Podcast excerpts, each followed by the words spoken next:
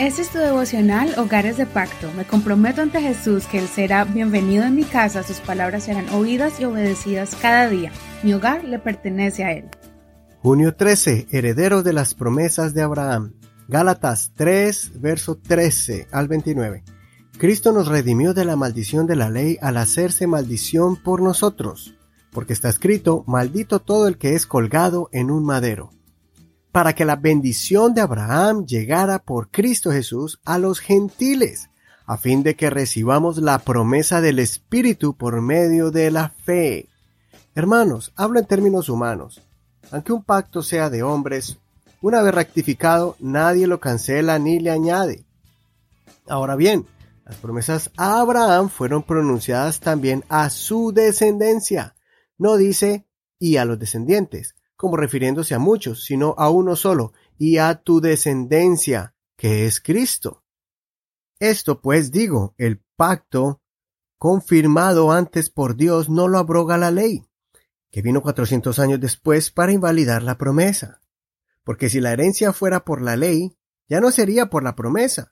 Pero a Abraham Dios le ha dado gratuitamente la herencia por medio de una promesa. Entonces, ¿para qué existe la ley?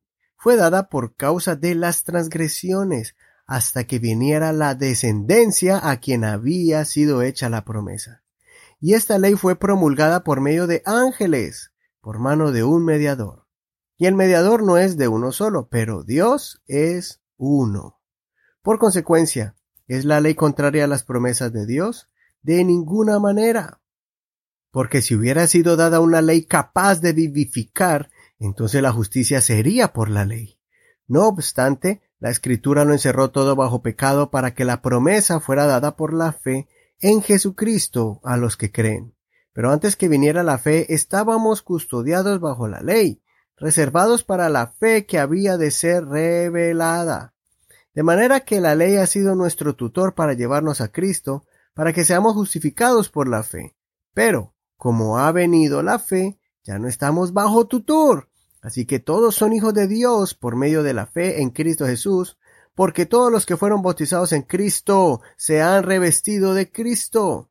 Ya no hay judío ni griego, no hay esclavo ni libre, no hay varón ni mujer, porque todos ustedes son uno en Cristo Jesús. Y ya que son de Cristo, ciertamente son descendencia de Abraham, herederos conforme a la promesa. Bueno, por cuestión de tiempo no leí todo el capítulo, pero sí una buena parte de él para poder entender el concepto espiritual que el apóstol Pablo nos está enseñando acerca de la forma en que nosotros, como gentiles, alcanzamos las promesas de, que Dios le dio a Abraham. Pablo hace la conexión entre Abraham y Cristo, cuando Dios le dijo a Abraham que en él serían benditas todas las naciones de la tierra por medio de su descendencia. Pablo aclara que cuando la Biblia dice la descendencia, está hablando de aquel que desciende del linaje de Abraham, que sería Cristo. Y entonces todos aquellos que han sido bautizados en el nombre de Jesucristo están revestidos o cubiertos de Cristo. Esto primeramente nos hace libres e independientes de practicar la ley de Moisés, porque la promesa de bendición fue dada antes de la ley. Además, la ley lo que hace es guiarnos hacia el Salvador, hacia el Mesías, pues por medio de la ley no podemos alcanzar la salvación y el perdón de pecados, pero por medio de Cristo sí. Esta explicación es muy profunda, pero también muy liberadora, porque nos da esperanza a nosotros, los que no somos descendientes de la raza judía, a quienes les fue dada la promesa de Abraham, pero siempre y cuando dependan de la ley de Moisés. De otra manera caen en maldición.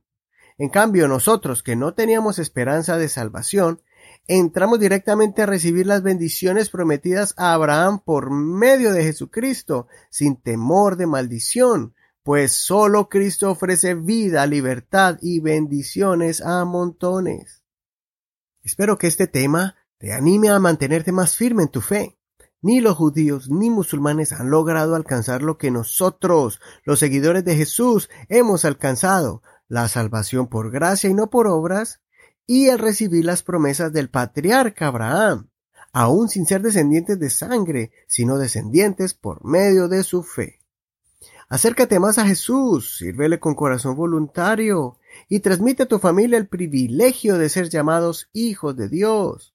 Enséñale los beneficios de recibir las promesas que Dios nos ha prometido y la urgencia de mantenerse firmes en la fe de Abraham.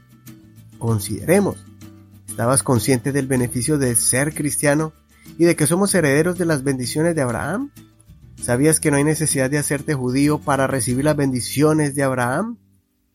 ¿Sabías que ninguna de las religiones del mundo superan la fe que tenemos en Cristo Jesús? Soy tu amigo Eduardo Rodríguez. Que el Dios de Abraham, Isaac y Jacob bendiga tu día.